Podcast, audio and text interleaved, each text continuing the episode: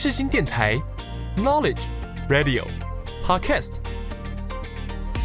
七二九，FM 八八点一，让您开机有益，上网更得意。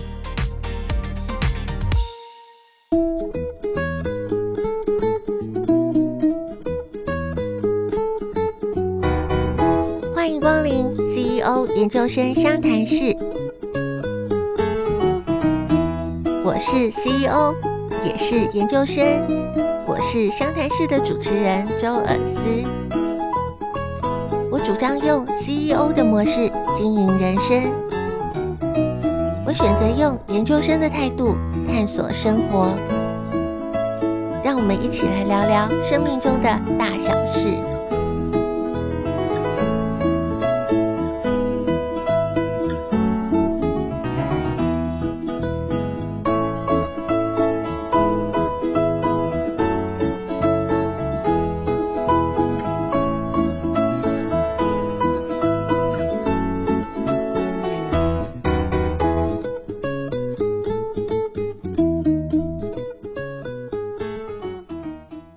到 CEO 研究生湘潭市，我是节目主持人周尔思。我们今天节目邀请到一个非常特别的来宾，我们今天邀请到的来宾是尼德科台湾股份有限公司的 CTO 刘俊贤刘博士。刘博士也在清华大学机械工程学系担任教授，他有非常非常丰富的教学的经验。今天呢，我们也很希望在这个专访里面，我们先了解一下我刚刚提到的 CTO。我相信有些人可能是陌生的。CTO 这个职务在做些什么呢？我们就要请专家来现身说法。我们欢迎刘博士。好，谢谢，我是刘俊贤，大家好。嗯，我们是文法商大众传播为主的学校，所以呢，我相信大家对于 CTO 这个职务可能相对陌生一点。是不是跟我们介绍一下 CTO 它是什么的缩写？它是一个什么样的职务？在公司当中，它会扮演一个什么样的角色？好，CTO 的缩写就是 Chief Technology Officer 的意思，就是我们叫做技术长。嗯，那随着社会的发展，技术长的角色越来越重要。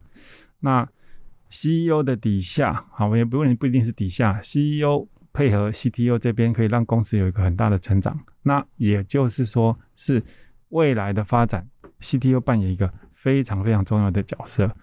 那 CEO 他主要是要把目前执行的部分，把它做一个一个呃，让公司维持的一个动作。那有点像我们日常生活要顾及到柴米油盐酱醋茶，它是他来处理。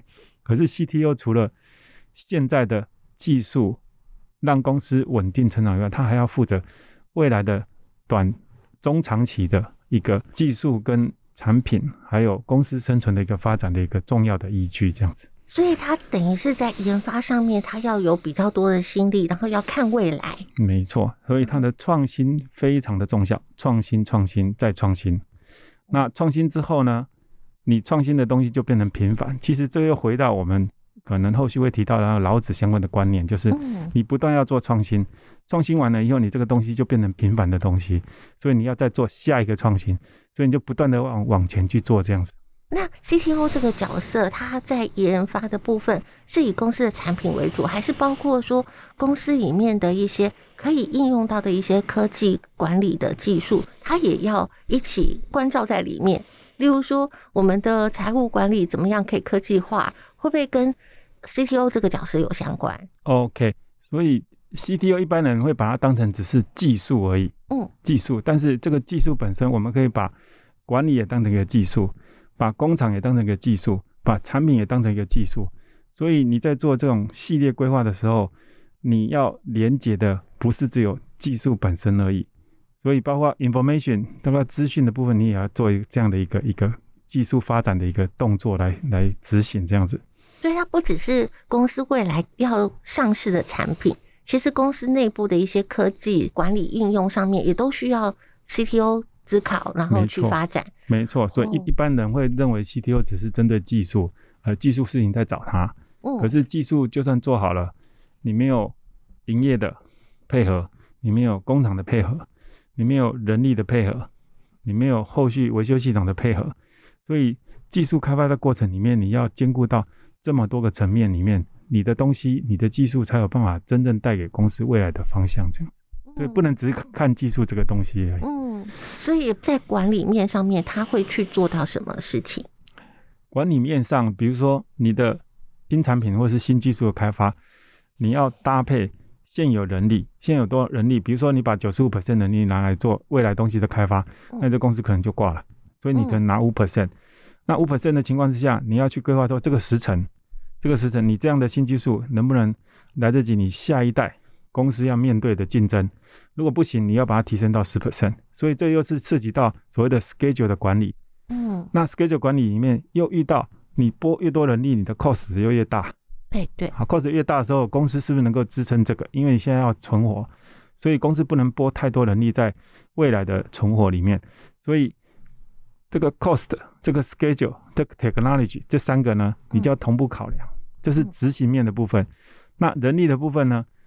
在公司运作的过程里面，公司的人会想说：“哎，我现在的绩效是涉及到我现在的福利，我绩效越好，所以他会看短期的。那你如果鼓励他，未来中长期他也愿意做，这也是 CTO 里面要去考量的。对方要帮你忙，你要做这个事情，你要去考量他的想法，所以你可能就要做一些动作，帮助他能很快的获得这个未来的绩效，还有他现在绩效能够兼顾的。”所以，CTO 考量的层面是非常的广。那博士刚刚谈到绩效，在公司各个部门里面，通常会觉得研发部门是一个花钱的部门。嗯嗯，那我们怎么去看待这个绩效？OK，所以我们现在做的就是说，目前业务在卖的东西，是我们过去所带进来的一个关键点解决了。那我们解决了因为，我们其实我们的贡献只有一 percent。刚贡献完成了之后。未来的工厂生产、业务销售、售后服务这些东西，才才能支撑你整个现在的绩效。所以你的你只有在打头阵而已。那你如果鼓励他，你就要让他知道说，你前面一个贡献是这样来的，下面贡献呢也会这样来，让他知道这样的情况，他才会配合你去做这个事情。嗯，那还有一个问题，我觉得可能是 CTO 本身身上应该有一个。重要的责任就是研发单位，通常你在工作上面，你得到的工作成就回馈，它相对的时程是比较长的。嗯，怎么样能够去鼓励这些研发人员，他可以在持续不断的维持那个热情，要不然他可能还看不到他的产品面试，然后或者是说得到一些最直接的回馈。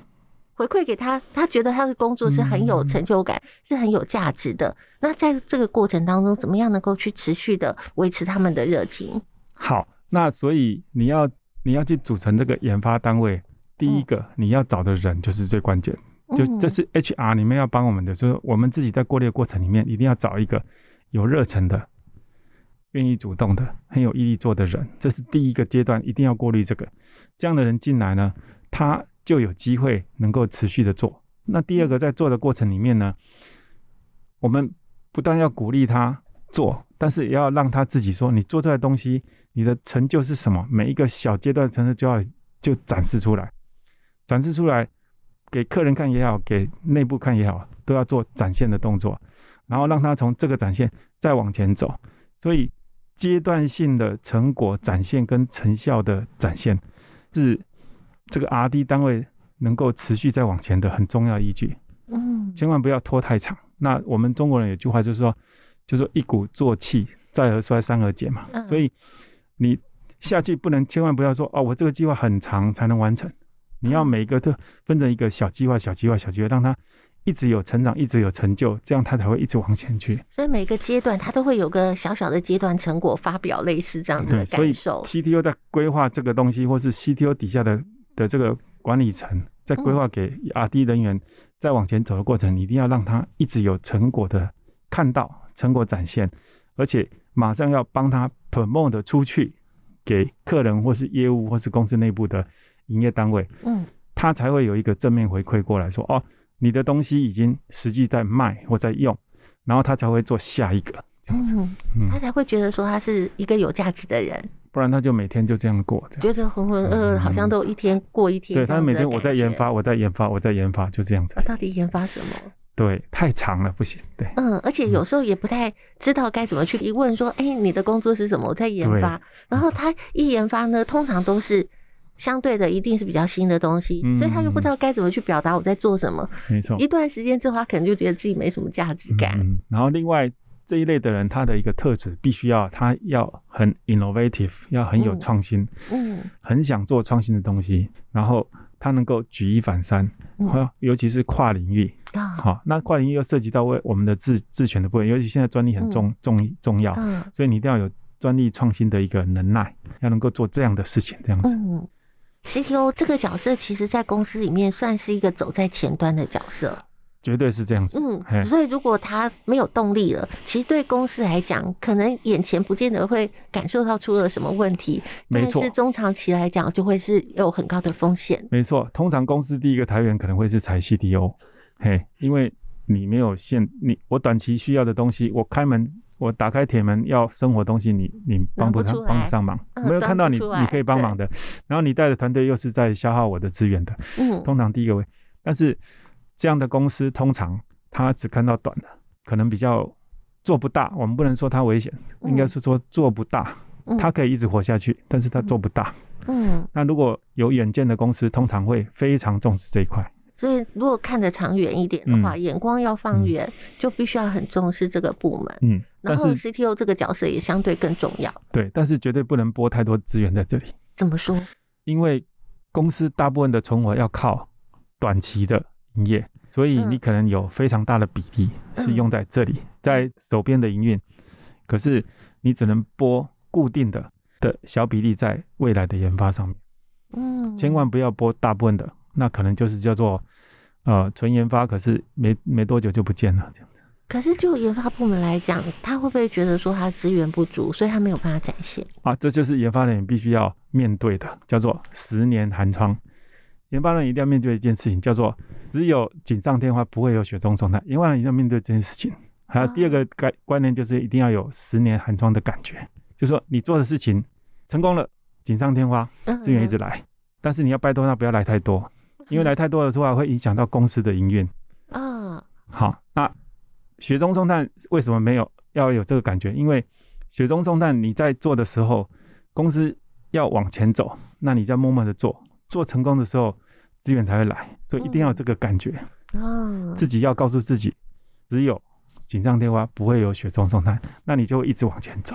这很像我们的广播电视的产业，就是像幕后工作人员。嗯、对，我们就是默默的、默默的帮公司。嗯、所以我刚刚说的，假设一个产品成功，我们 CTO 或者是研发群这边所扮演的角色，所扮演的成功占有率可能只有一 percent、两 percent。真正成功、真正辛苦的其实是外面。为什么？营业很辛苦，他要去面对客户，他要去罚站、品质问题；制造很辛苦，他要把东西变成量产；销售很辛苦，他要去送货。维护很辛苦，他要面对客人的那个瑕疵的一个回收回馈，嗯，所有的事情都在这边做。行政人员很辛苦，他要做这些报表；行政人员很辛苦，财务人员很辛苦，他要去统计这些。那我们做技术人做完的屁股拍拍就走了，所以我们只有一两 percent 的贡献而已。所以我们千万也不能要求说都是我做的，为什么我分的太少？千万不要这样。哦，其实这还是牵涉到一整个的团队。嗯，这是团队的，不是一个人可以成功的。我们只有那一小部分而已。嗯，所以大家都要有这样的概念啦。其实现在没有什么样的事情是可以一个人就可以做起来的。对，就是这样子。嗯，那大家听完了，大致上可能对 CTO 这个角色有一点点的轮廓跟概念。那他要养成也不是这么容易的，他不是一朝一夕的。嗯、所以呢，我们下个段落再请博士来跟我们聊聊，如果你对 CTO 这个角色有兴趣，你该怎么样去培养你自己往这个方向走？我们休息一下，马上回来哦。嗯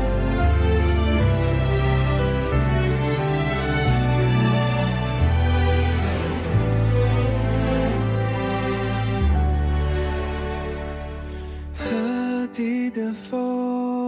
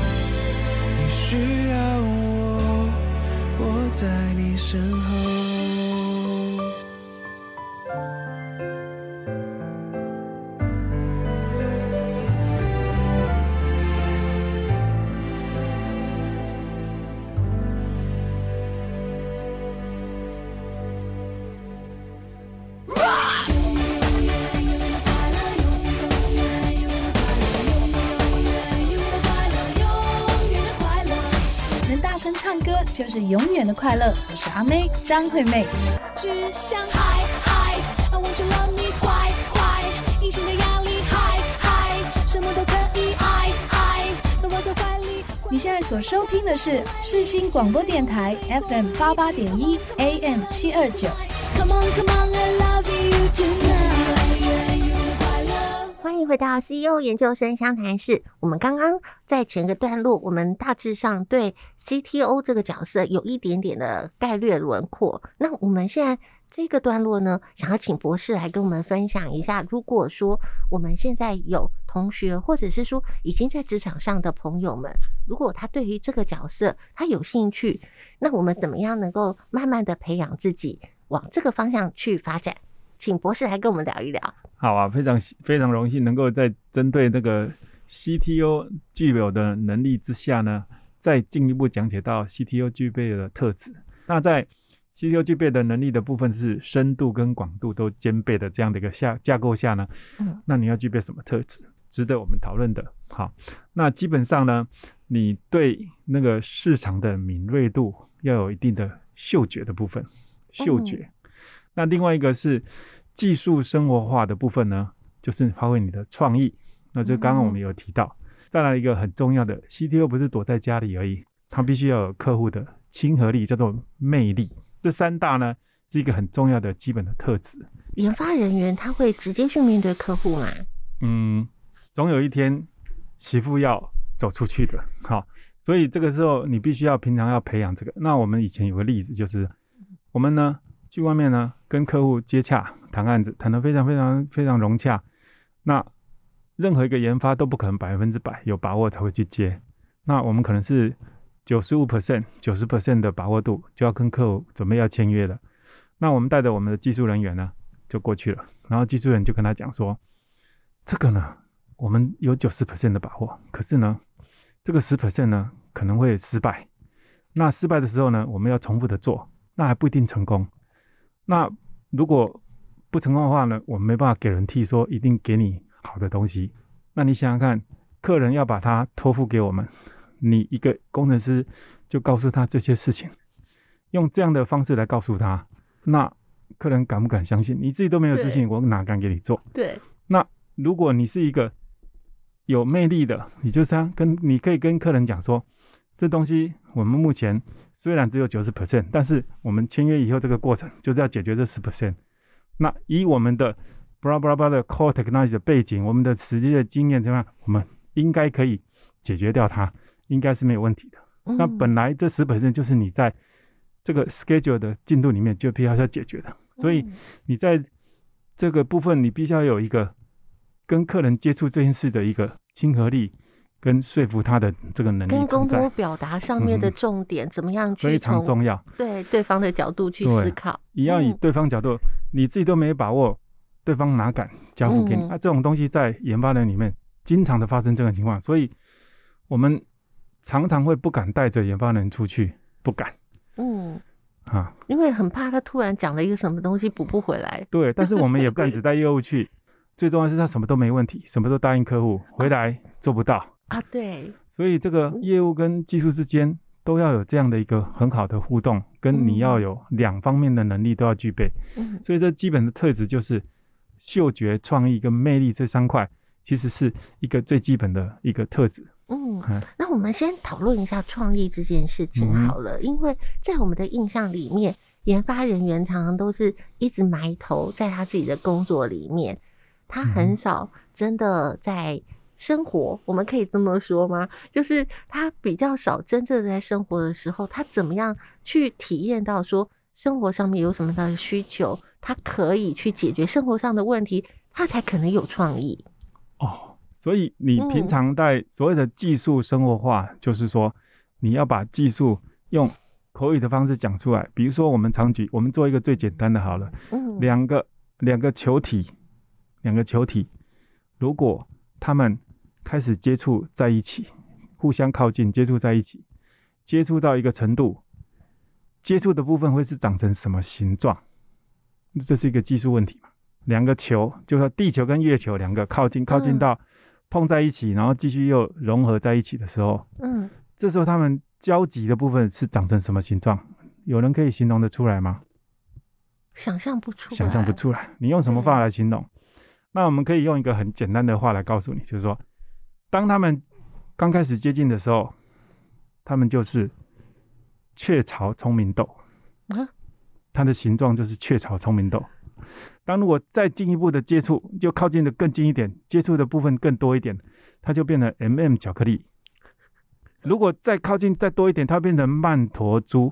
有没有办法想象它的形状？啊、哦，可以了。可以，两个球靠近、靠近、靠近到碰到交集、交集的部分的这个形状长什么样子？你是，是把这个，你就不要去想它是球面、曲面、什么面、什么面，你就不用讲，你就讲说。从雀巢聪明豆到 M&M 巧克力到曼陀珠，哦，原来长那个样子，不用讲都知道，这就是技术创。当你可以把它变成这样的时候，那你的创意就会冒出来了。这样子，任何人都听得懂。嗯，这时候老板都听得懂，客人都听得懂，那时候他就会买你的单，这样子。嗯，所以这个真的蛮重要的。嗯、那我们再谈一下第一个，就是你要有灵敏的嗅觉。是的，这个嗅觉怎么去培养？哦，嗅觉的部分呢，个人的想法是这样，就是说你必须要常常去亲身去体会。比如说我们扫地机器人这件事情啊，好、哦，我们公司在这个从二零零八到现在，我们全球有八十 percent 的模组现在都采用我们公司的。哇，那我们努力十二年。那其中有一个例子，很重要的例子是，扫地机器人目前在扫地的过程里面，它就是定速度一直跑去吸尘，嗯，然后用的 power 用的吸力是一样的。那你就想，我家的地都一样脏吗？啊，我要去嗅，我要去实做，我要自己去体会，不会啊，有的地方很脏，有的地方很干净，嗯，那很干净的地方，我需要用很大的力气吸吗？嗯，不要。那很脏的地方，我需要更大力气吸，对不对？对。那我如何实现这件事情？嗯。好，那你小时候有没有扫过地？拿笨斗、拿扫把去扫地？嗯。有没有？有。当比较脏的地方，你会怎么扫？你会拿着笨斗前后前后扫把多拨几次，然后再开始啊，比较干净你就轻轻的拨就好了，对不对？好，那这个东西能不能在扫地机器人里面实现？可以。所以我们就想出了一个 pattern，一个专利。就我们，因为我们实作，所以我们想出这个创意。好，这嗅嗅它应该是怎么样？好，那我们就想说，好，那我平常就让扫地机器人在跑的过程里面，它的速度叫做一好了，一的速度在走。那我的吸力呢，用零点五，一半的吸力在跑，因为平常是干净的。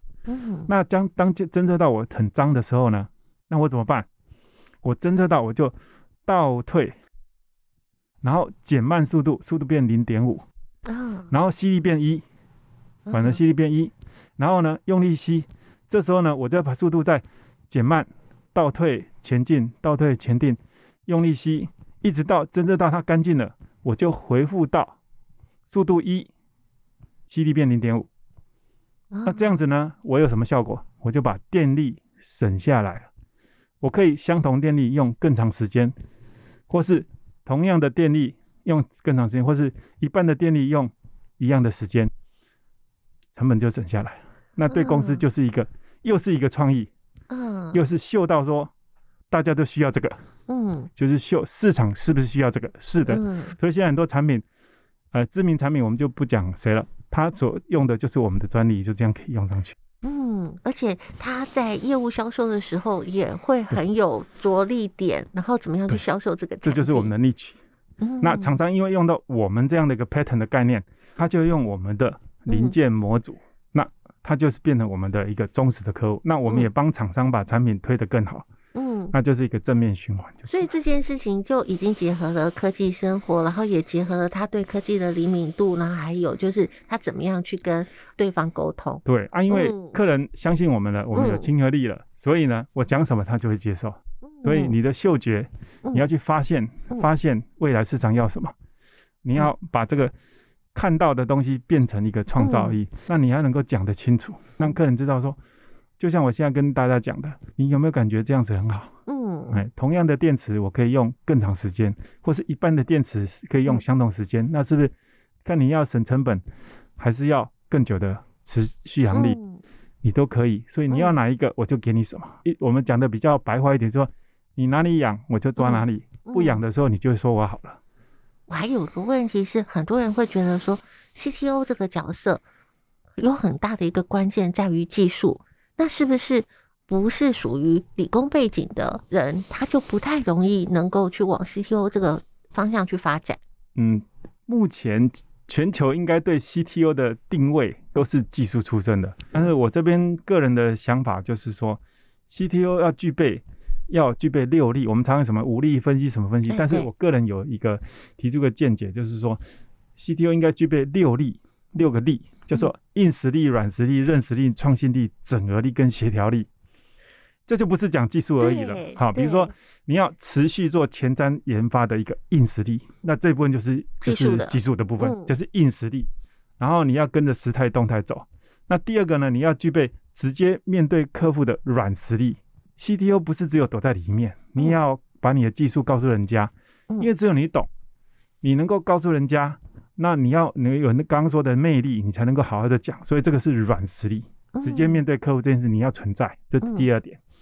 第三点，你要连接业务需求的认识力，你要跟业务一起连接到他的需求，你要开发东西是他要的，才会出去。也就是说，他是软的，你是硬的。那连接起来，才变成认识力，韧体的韧，哈，认识力。那第四个叫挑战市场趋势的，就是我们刚刚讲的，你要有嗅觉。那这个叫做创新力，就是挑战市场趋势的创新力。然后呢，在过程里面呢，你要关联技术管理的整合力，因为你做的东西一定要有时程，就像刚刚说的，每一步要进步，进步，进步，一直累积，一直累积，一直激励自己，这样一一直过去。在这个时前的控制上，不管是开发的时间点或开发的进度控制，都要有一个叫做关联技术管理的整合力。那第六个呢，就是沟通人事资源的协调力。哦因为不是只有你做技术的，因为你 需要人家支援你，你需要资源，你需要业务，你需要人事，你这些资源你要能够沟通协调，人家愿意帮你这个协调力。所以这六力是 CTO 很重要的。那传统谈到的就是第一个叫做硬实力而已。那如果说我们是以不是理工背景的朋友，他想要往这个方向去发展，其实是有机会的。那他怎么样去补强他的硬实力呢？好，那这就是我们常讲的，因为我们在技术的领域里面常会说，我是机械的背景，我是电控的背景，嗯、我是软体的背景，我是什么背景？嗯、那个背景叫做我是这个叫做我的主专长，这是我的主专长。我懂机械是机械的部分，可是电机、电控、软体我都要懂。可是呢，真正西部做的不是我做的，是我知道它是什么。万一要马上上手，我可以稍微挡一下。真正的细节内涵是有另外一个主专长很做。那同样的，假设你不是技术背景出身的，你要当 CTO，那你要怎么样？你的主力假设你是气管的，好，假设你是气管出身，你要能够把这个。关联技术管理的整合力是你的主专长，这六力里面你的主专在这里，嗯，硬实力变成你的次专长，啊，这六力里面有主有次，嗯，但是你六力都要具备，就这个意思。那通常人家会认为只有持续研前瞻研发的硬实力才是你的 CTO 的角色，其实我个人认为不是，因为这是有不同的见解，嗯，那六例里面你只要有个主专长在，其他你要想办法去累积累积累积。不懂就要问，你的团队有没有这样这样的人？嗯，你要从这样的人主专场里面告诉你你的摘要，你要知道，然后细节部分由这个人来帮你，这样才是团队研发的一个效果。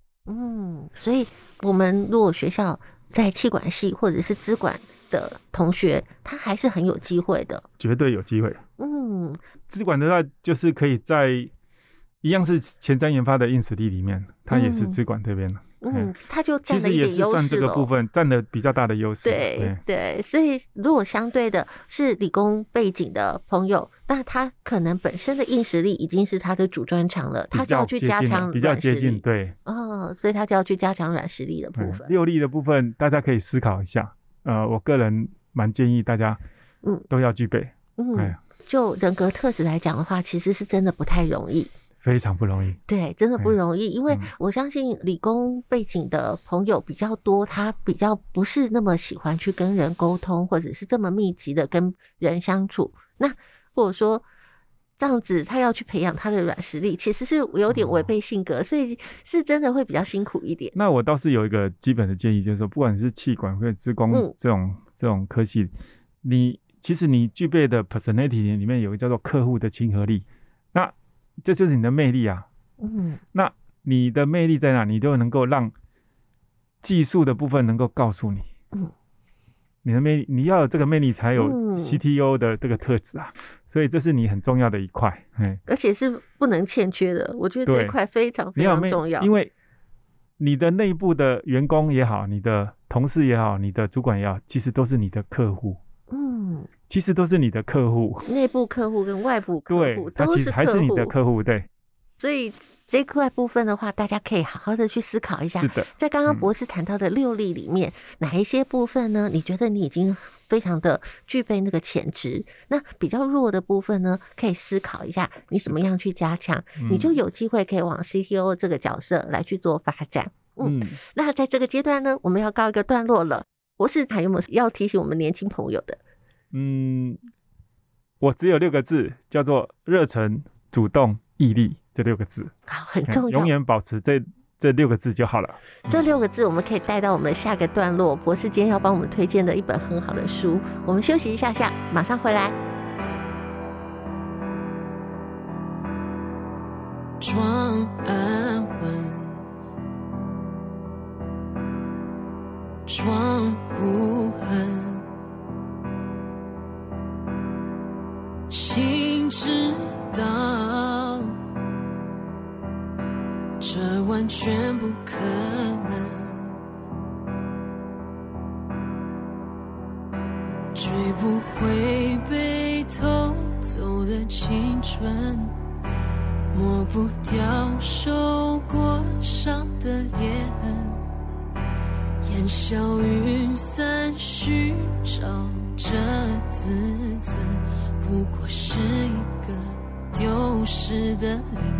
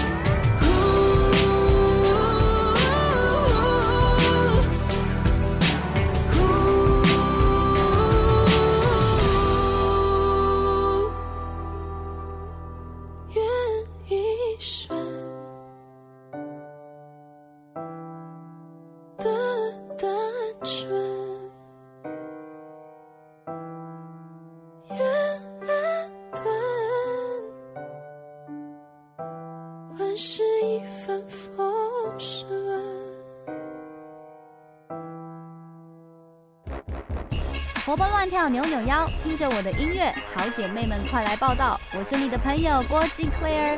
Here we go，放音乐一下全身摇。您现在所收听的是世新电台 FM 八八点一 AM 七二九。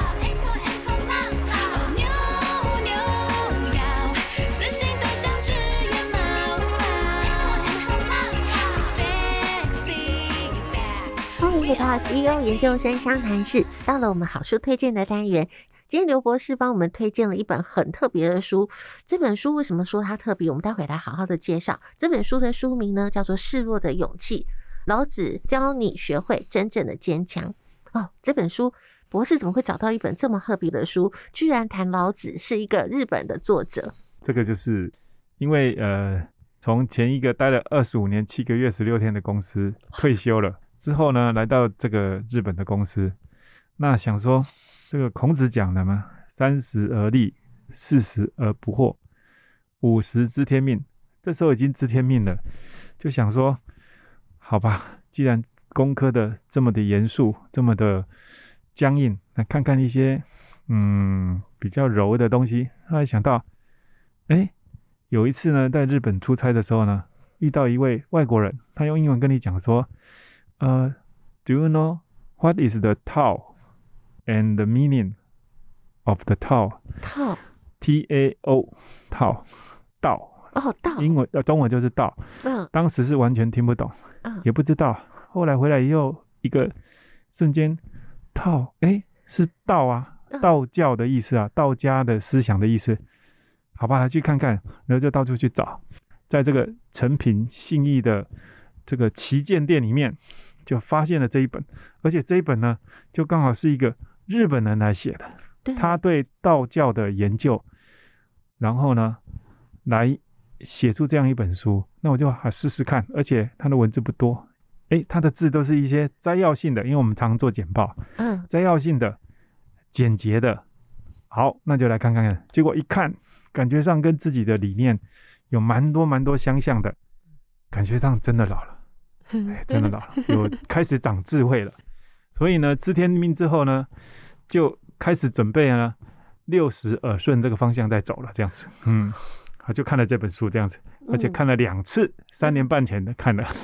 经过一段时间之后，你可能有一些不同的生活经验累积，嗯、再回头看的时候，应该都会有不同的体会。对，然后看看就把自己、嗯、自己想的东西就在书上直接写上去啊，就他写的东西跟我们想的，就把它写在一起。嗯，用不同的呃字眼来去形容相同的东西，这样子。这本书我在看那个，光是从。网络书店上面的简介的时候，我就觉得它的简介真的就觉得很吸引人。他就是说，你现在处在这个竞争很激烈的社会，那你必须要有柔软的身段、思考态度，你才可能去成就你自己真正的强韧跟感受生活的美好。我我就觉得这有点悬，可是又讲的又觉得还蛮实际的。嗯，我们现在身在这个社会里面，真的有很多很多的竞争，来自于你自己本身对自己的要求，然后也来自于外界，可能有很多不同的期待，那都在你身上。那你又很希望在这个社会的发展当中，你可以走得很好，累积财富，累积你的成就。那你都会发现说，你整天都在一个非常非常紧绷的状态。这本书里面谈到老子的一些观念，他就告诉你说你该怎么生活。是博士也跟我们聊聊你的心得？好，那嗯，就像他的开宗明义讲的，就是什么“道可道，非常道”，叫做“名可名，非常名”。他讲的就是说，道是可以讲的，但是不是我们一般讲的那个道。嗯，所以你要去体验。体验以后呢，你要去创造，创造完了以后又回到平凡。其实又像我们前一段在讲的，就是 CTO 这个角色，你做了一个创新的东西，做完了，做完了以后，工厂接手了，营业接手了，公司赚钱了，这时候呢，这件事情就变平凡了，你要再往前走，嗯。所以你就不断的在挑战，挑战，挑战，这才是真的道的那个道理。好，那名可名呢，非常名。就是说，我们就像也是刚刚讲的，我们 CTO 是躲在后面的，真正功成名就的是谁？是我们的业务，业绩是他拿进来的，我没有，是他拿进来的，我只有占两 percent 的贡献度，所以头衔不重要，我们的绩效不重要，但是事实上是我们有做到的，就是名可名，非常名，就是不要去追求那个名。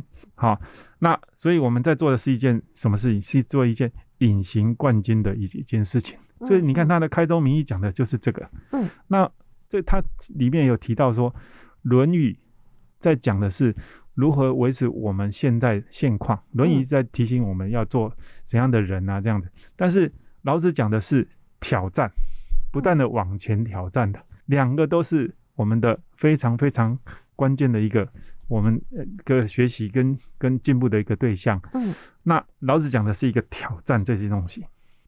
那挑战的过程呢，还要维持赤子之心。我们一一直往前走，人哈、哦，在过程里面，从孩子生出来最单纯，肚子饿就是哭，饱了就不哭了，就是这样子，最单纯。他不会有什么，他没有什么想法，他就是没有修他赤子之心。嗯、可是当我们越来越长大，我们面对各种不不同的事情，然后想法不同，哎，怎么是这样？怎么是这样？然后越来越复杂，人的越来越复杂，生活复杂，然后。路程复杂，想法复杂，什么都复杂。但是你会发现，到了老了以后，又变单纯了。所以我们常常说，老人就像小孩子一样。为什么？因为他看多了。所以，如果你能在个人认为，在五六十岁就能够回到赤子之心，凡事都像赤子那样子，那你会过得非常好。所以，这是这几年来除了看到这本书以外。的一个感想，一个感想，一个很重要的感想，所以他才提到说，示弱就是你没有必要是什么都要去刚强，弱不一定是弱，因为表面上是柔弱的，可是事实上你是最坚强的，不是刚强，不是强硬，是坚强。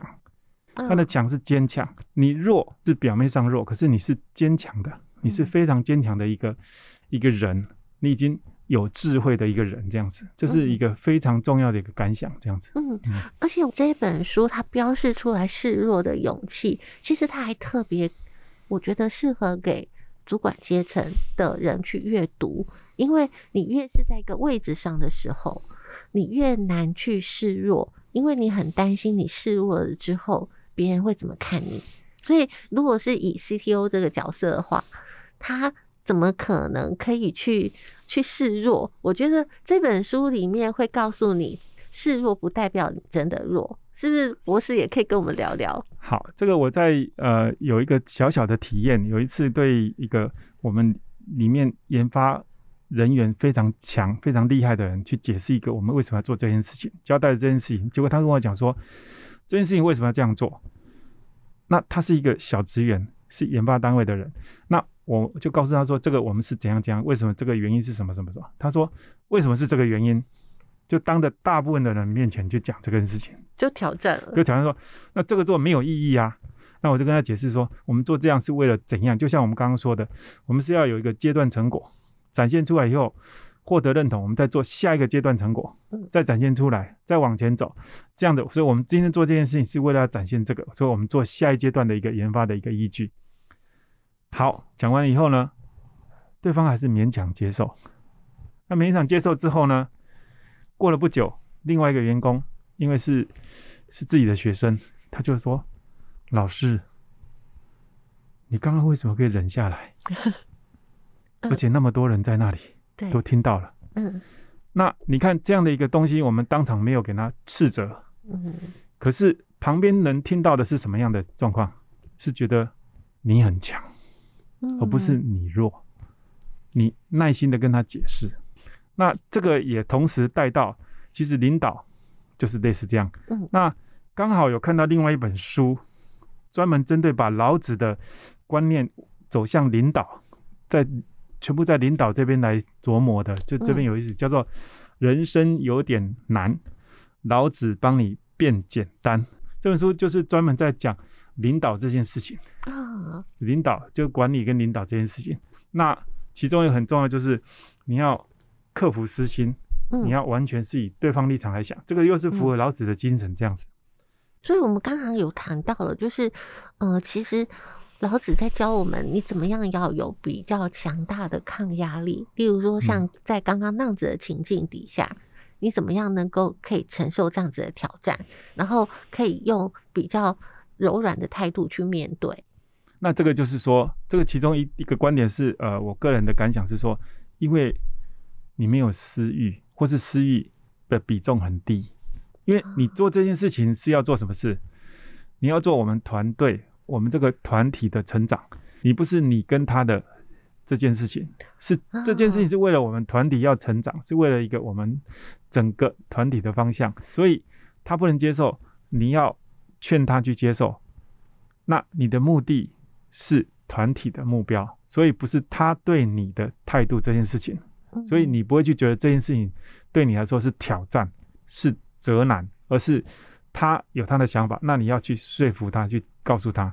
所以你的出发点是没有私欲，你是在做一个往前走的动作。所以博士又直接讲到了书里面 highlight 出来一个重点，就是要消除干扰人生的欲望。没错。嗯，欲望这件事情非常重要的一个要小心的事情。对，可是这个部分的话，对于很多人来说是很难的。因为大家在追求财富，大家每天在想说，我每天工作，等着发薪的那一天，然后发薪的那一天之后，要好好的犒赏自己，这些部分都会是一个欲望的一个展现。所以，怎么样去消除这些，其实是真的非常的困难。嗯，老子这本书里面讲到很多欲望这边要节制这样的事情。嗯嗯，那还有个点，这个点就是你要学会坚强。嗯，坚强这件事情，嗯，不容易。它不容易的部分的话，是有些人他是硬拼出来的。如果是硬拼出来的话，其实当有一天的时候，他可能就会变成是一个隐藏的火山，就爆发了。所以坚强的部分的话，不是一个伪装，它是内心真正的坚强。这个内心真正的坚强，也是一件不容易的事情。所以那个这本书里面有提到一个叫做“强内弱外”，强内弱外就是强在心里面是非常的坚强的，嗯，但是在表面是很平和、很亲和。其实又回到我们刚刚讲的，你要有亲和力，你怎么样有亲和力？你是用什么方式来让人家觉得你是可以信任、可以亲和的？所以强内弱外这样的一个概念，这样子。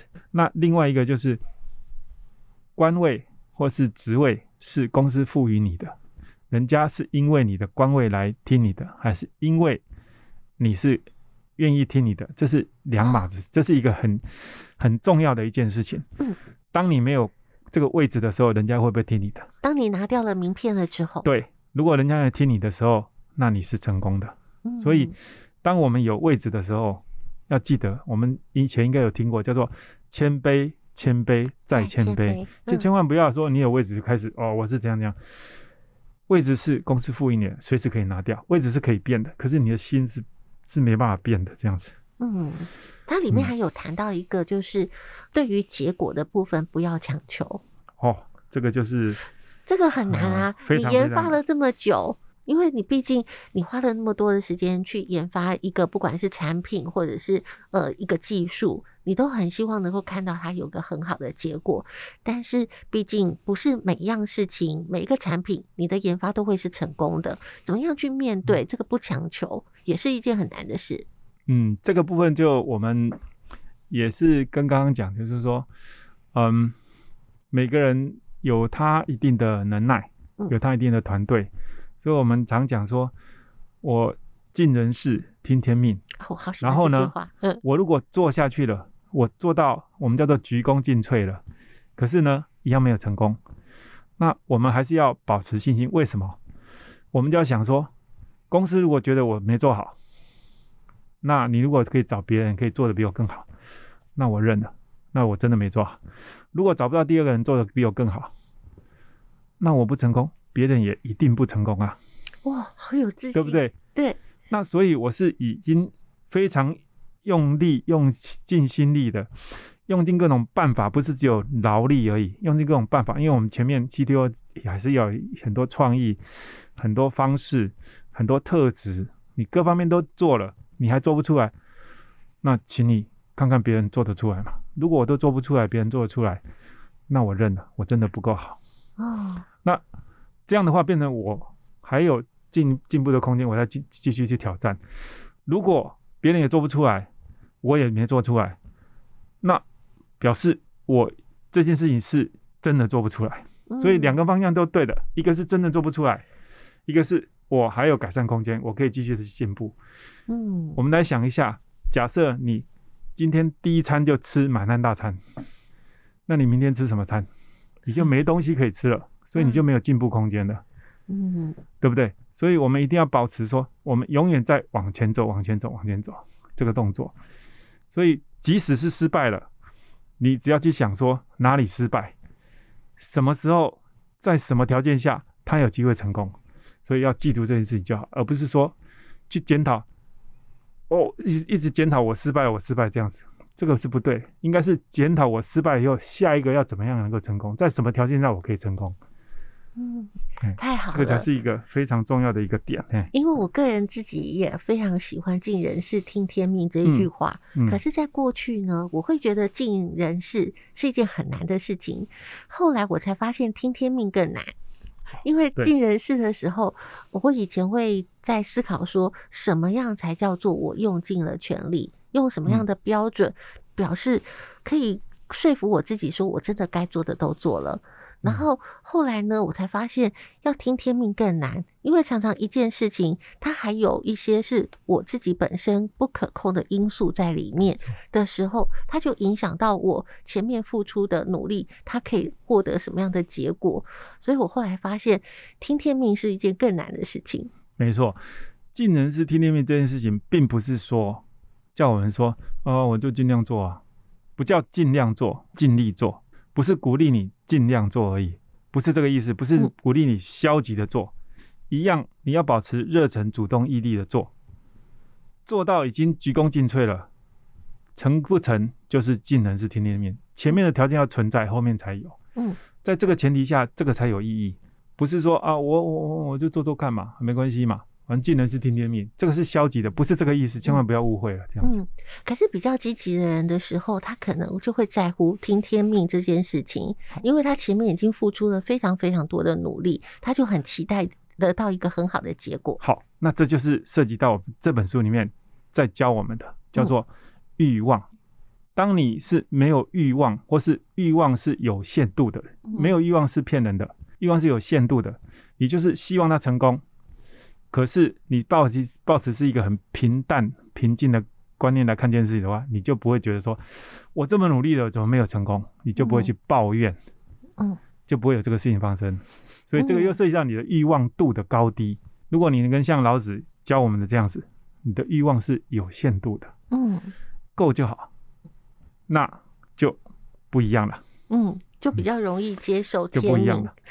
在这里面呢，它有个章节的标题，我觉得很有意思。就是我觉得对现在很多人来讲，都是呃需要需要去提醒的，就是人生就犹如一场旅行，用心体验生活，然后就能够愉快的走到终点。这件事情对现代人来讲非常的难。现代的人在生活的步调都非常的快，他很难静下来去体验一下生活是什么。所以他也会对于生活的部分会比较有疲累感，就很难像这个标题讲说，你可以愉快的走到终点。嗯嗯，所以这本书里面的这个标题其实对我来讲还蛮有，就是会有一些感触，就是我们现在很难去走到说我真的可以放慢我的步调。好，那刚刚提到我们又讲到一个叫做欲望，它它里面有提到叫做少私寡欲。就是减少私人的这种欲望，欲望也尽量降低，这样子。那不是叫你不要前进，你还是要往前走，但是要知足，要知足，要知足，而且满足这样子。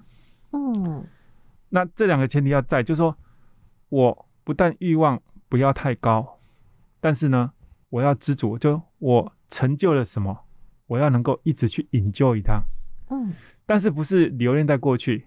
它上面有讲了一段，就是说我们不能不能像茶叶一样一泡再泡，变成没有味道了啊！不不能一直去回回忆过去。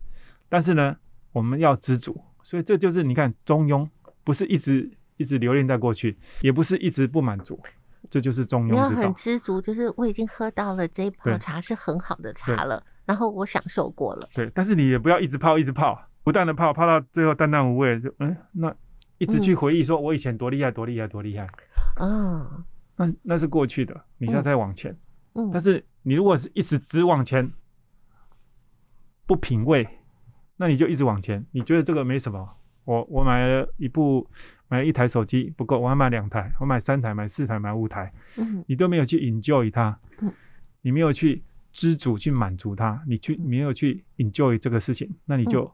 一直在往前跳，那你就觉得说不好不好，哪里不好？因为你根本没有去 enjoy 那个好。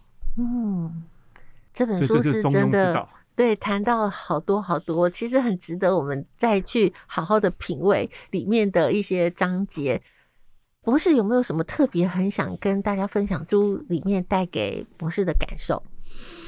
嗯，其实有，他有几个字也是蛮我我我一直在品味的哈。嗯。一其中有一个最后结论上面的提到叫做“上善若水”，哦，要像水一样，像水一样。嗯嗯，嗯，我们真的可以看到水，水多厉害，但是也多不厉害。对，你看起来没什么，嗯，可是真的海啸来，什么东西都拿掉了。嗯嗯嗯。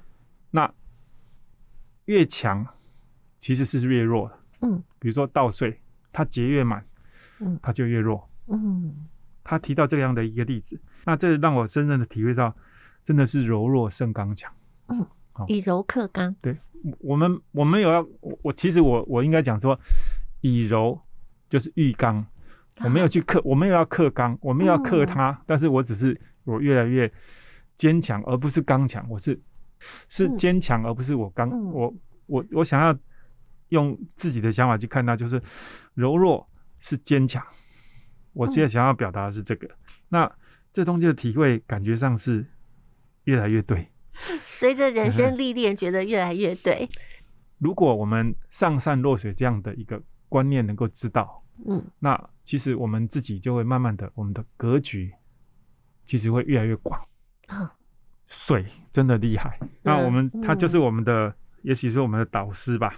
嗯，所以可以跟水来学习。嗯哼，嗯，这本书是真的，我很建议、很推荐听众朋友们。可以好好的去阅读它，因为里面的每一个章节都可以够我们讲一集的节目，所以大家可以好好的自己去阅读一下这本书，里面很值得翻阅，也很值得你慢慢的读，慢慢的去体会里面的文字。谢谢今天。刘博士来到我们的节目当中，跟我们分享了很多的专业，也跟我们带来一本我觉得非常非常有意义的好书。希望未来还可以邀请刘博士来到我们的节目当中，分享怎么在职场里面能够好好的去发展，跟我们多做一些分享。谢谢博士，谢谢谢谢谢谢大家，希望对大家有帮助，嗯、谢谢。也非常谢谢各位听众朋友今天的收听，我们下周见喽。